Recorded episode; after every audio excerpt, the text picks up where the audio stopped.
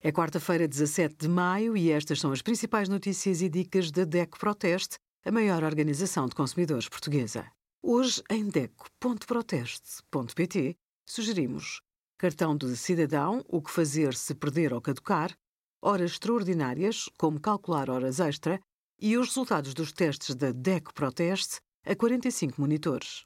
Os Smart Monitors Custam desde 160 euros e são um híbrido entre monitor de computador e televisor inteligente.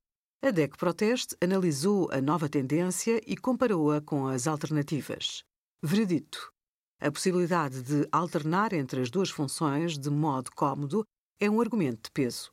Uma regra importante para quem quer usar um televisor como monitor de computador é alterar o modo de imagem para jogo ou PC. A oferta de monitores inteligentes ainda não é vasta. De momento, existem apenas monitores com três sistemas operativos, mas são o suficiente para fazer uma boa escolha.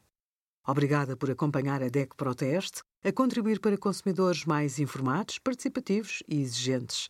Visite o nosso site em deco.proteste.pt.